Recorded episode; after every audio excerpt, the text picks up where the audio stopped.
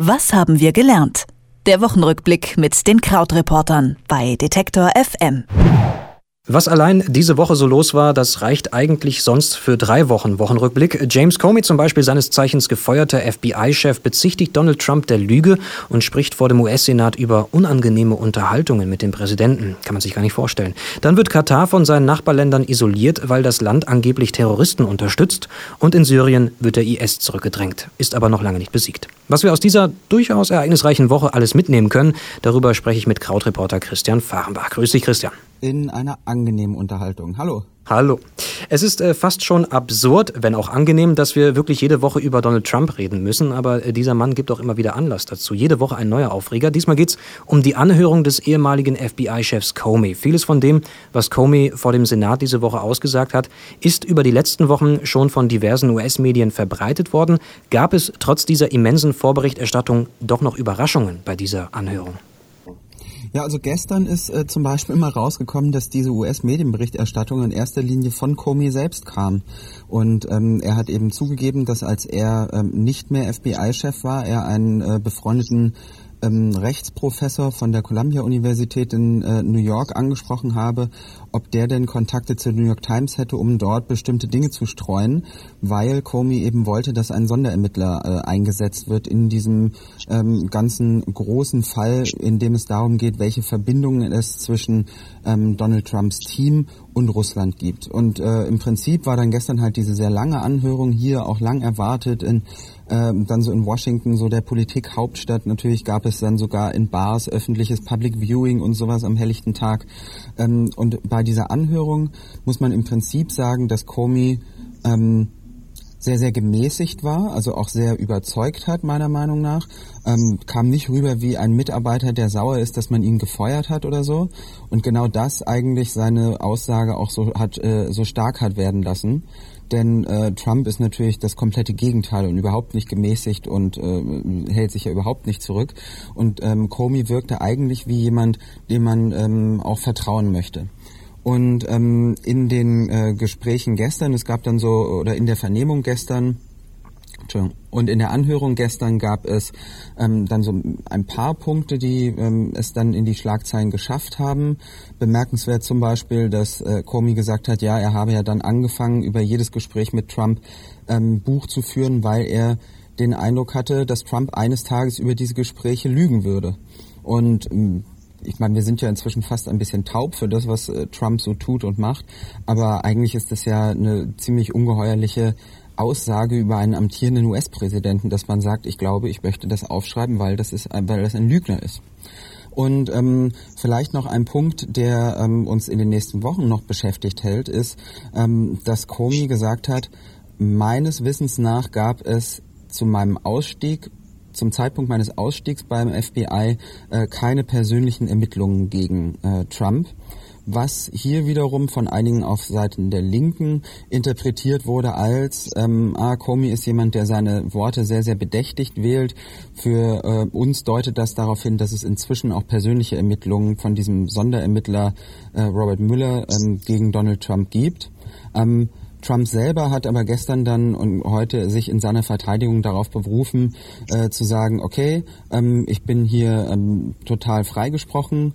Er hat nochmal bestätigt, gegen mich selbst gibt es keine Ermittlungen und außerdem ist äh, Comey ein Mensch, der Informationen liegt, also äh, gehört er sozusagen verfolgt, was aber auch wiederum in den Augen vieler schon Quatsch ist, denn Comey hat ja nur darüber gesprochen, ähm, was in ähm, was er sich selbst notiert hat, beziehungsweise er hat halt seine eigenen informellen Notizen geleakt und nach Meinung vieler können solche Notizen nicht ähm, classified, also kein Geheimmaterial sein. Wie geht's denn jetzt nach dieser Anhörung weiter? Gibt es da noch weitere, bei der Comey aussagen muss? Also ähm, das ist jetzt halt natürlich erstmal so ein der nächste ganz kleine Baustein gewesen und es sieht jetzt so aus. Gestern gab es dann eine Meldung, dass möglicherweise hinter verschlossenen Türen auch ähm, Trumps Schwiegersohn Jared Kushner als nächster äh, vernommen wird. Und ähm, man muss wirklich sagen, also diejenigen unter uns, die auf ein ganz schnelles Amtsenthebungsverfahren für Donald Trump hoffen und denken, na Mensch, das wäre eigentlich schön gewesen, wenn diese Vernehmung oder diese Anhörung gestern dazu geführt hätte, dass ähm, Donald Trump jetzt aus dem Weißen Haus getragen wird, dass die etwas enttäuscht werden müssen, weil solche Sachen Jahre dauern. Und auch dieser Prozess jetzt wird weiter vor sich hin köcheln. Ähm, man kann aber auch sagen, dass je länger sich das hinzieht, desto mehr es der natürlich auch am politischen Kapital von Donald Trump zehrt und es dann einfach immer schwieriger für ihn wird, äh, gemeinsam mit den Republikanern Sachen durchzusetzen, auch weil natürlich einfach viel Aufmerksamkeit für äh, solche Ermittlungen draufgehen. Und ähm, ganz formell wäre es eben so, ähm, dieses Amtsenthebungsverfahren würde starten, wenn festgestellt würde, dass Trump ähm, die Justiz behindert hat. Und da gibt es eben diese Frage, ob der Satz von Trump zu Comey zu sagen, ähm, die Bitte, ich hoffe, Sie können die Ermittlungen fallen lassen, da ging es um einen Berater von Trump, der dann auch äh, gefeuert wurde oder gegangen wurde sozusagen. Ähm, ob dieser Satz, ich hoffe, Sie können die Ermittlungen fallen lassen, ob das schon eine Justizbehinderung ist oder nicht. Weil ähm, man so argumentieren kann, zu sagen, ähm, wenn ein Präsident sowas sagt, dann gilt das quasi wie eine Anordnung. Und wenn es eine Anordnung ist vom Präsidenten, dann ist es eine Behinderung der Justiz. Ähm, Gestern beriefen sich dann die Republikaner darauf, wenn man sagt, ich hoffe, dann sei das ja eher so unverbindlich. Ähm, aber in der bisherigen Rechtsprechung ist es tatsächlich so, dass es sehr, sehr ähm, niedrige Hürden dafür gibt, was im Amt des Präsidenten als Justizbehinderung gilt. Also niedrige, ähm, äh, niedrige Hürden im Sinne von schon kleine Andeutungen können da so gedeutet werden, wie ähm, jetzt fängt er an, in meine Arbeit einzugreifen als Teil der ähm, Rechtsverfolgung. Und ähm, wenn dann dieses Amtsenthebungsverfahren kommt, haben wir aber trotzdem noch das Problem, dass es dann aus dem Senat eine Zweidrittelmehrheit braucht, die äh, dafür stimmt, dass der Präsident aus dem Amt enthoben wird. Und diese Zweidrittelmehrheit würde bedeuten, im Moment haben die Republikaner 52 Sitze, man bräuchte 66 oder 67 Stimmen eben für die äh, Amtsenthebung, dass sich eine ganze, ganze Handvoll von Republikanern also auf die Seite der Demokraten stellen. Und das werden sie erst machen, wenn sie selber das Gefühl haben, dass es ihnen politisch nützt. Also wir sind da noch weit äh, davon entfernt. Aber darum geht es letzten Endes auch nicht, denn ähm, sozusagen für viele ist es ja ein Vorteil, wenn Trump überhaupt daran gehindert wird, in, an seiner Agenda weiterzuarbeiten. Nach diesem kleinen äh, Crashkurs in Sachen Amtsenthebungsverfahren in den USA äh, machen wir einen großen Sprung äh, von äh, Washington auf die äh, arabische Halbinsel. Unter anderem Saudi-Arabien und Ägypten haben auch dafür was Beispielloses gesorgt, nämlich diplomatische Beziehungen zu Katar gekappt und die Bürger von Katar gezwungen, aus ihren Ländern auszureisen. Die offizielle Begründung ist, dass Katar Terroristen unterstützen soll. Äh, Gibt es dafür Beweise und wieso kocht das Thema gerade jetzt hoch? Kannst du das erklären? Also es ist äh, tatsächlich so, dass möglicherweise auch da die russischen Hacker dahinter stecken. Ähm, denn auch da gab es eine Geschichte, dass das FBI davon ausgeht, dass russische Hacker sich eingehackt haben in die äh, staatliche Nachrichtenagentur, also sozusagen ein Nachrichtenmedium in Katar und dort äh, eine Geschichte gepflanzt haben, wonach der Emir von Katar ähm, gesagt haben soll, dass äh, Israel und auch den Iran einfach zwei wahnsinnig super Länder findet und äh, deren, ähm, deren Staatsmänner und Regierungen total super findet.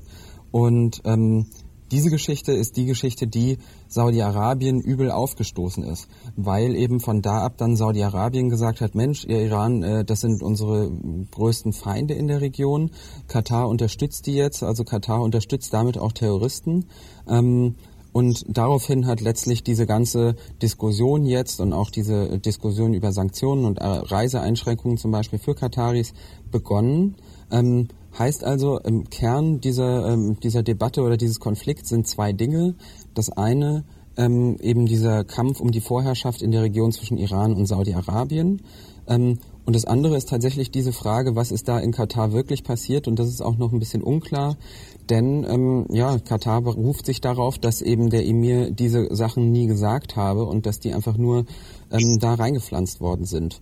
Und ähm, jetzt ist äh, die Frage, ob da weitere Truppen stationiert werden. Es gab da dann auch wieder einen ganzen äh, Donald Trump Erzählstrang, der anscheinend nicht einmal wusste, dass in Katar eine sehr wichtige US-Militärbasis ist, sondern sich sehr schnell auf die Seite von Saudi-Arabien geschlagen hat und äh, der dann auch relativ unqualifiziert geschrieben hat, Mensch, wenn man jetzt gegen Katar vorgeht, könnte das ja bedeuten, dass der Terror weltweit auch endet.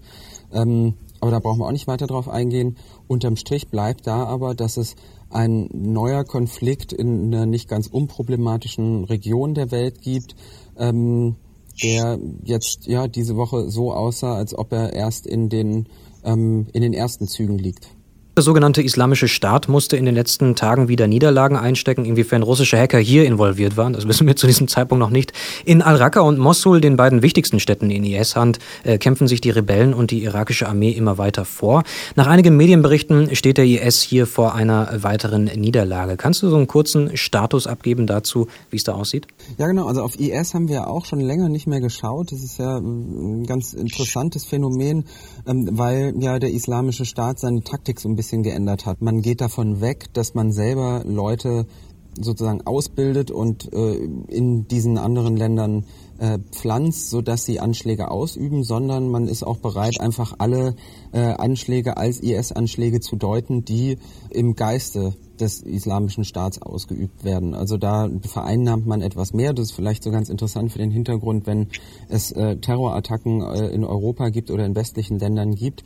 Ähm, nicht immer, wenn IS sich das für sich in Anspruch nimmt, heißt es auch, dass es sozusagen konkrete IS-Kämpfer sind. Der zweite Punkt dort ist, dass zu beobachten ist, dass der IS eigentlich an Kraft verliert. Und wir sehen das vor allen Dingen im Moment an äh, zwei Orten, eben wie du gesagt hast, Mosul im Irak, äh, Al-Raqqa in Syrien.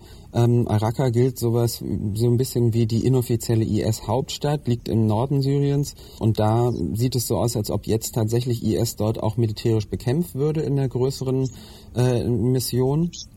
Aber gleichzeitig ist diese Woche äh, auch ein Anschlag, ich glaube am Donnerstag passiert im Iran.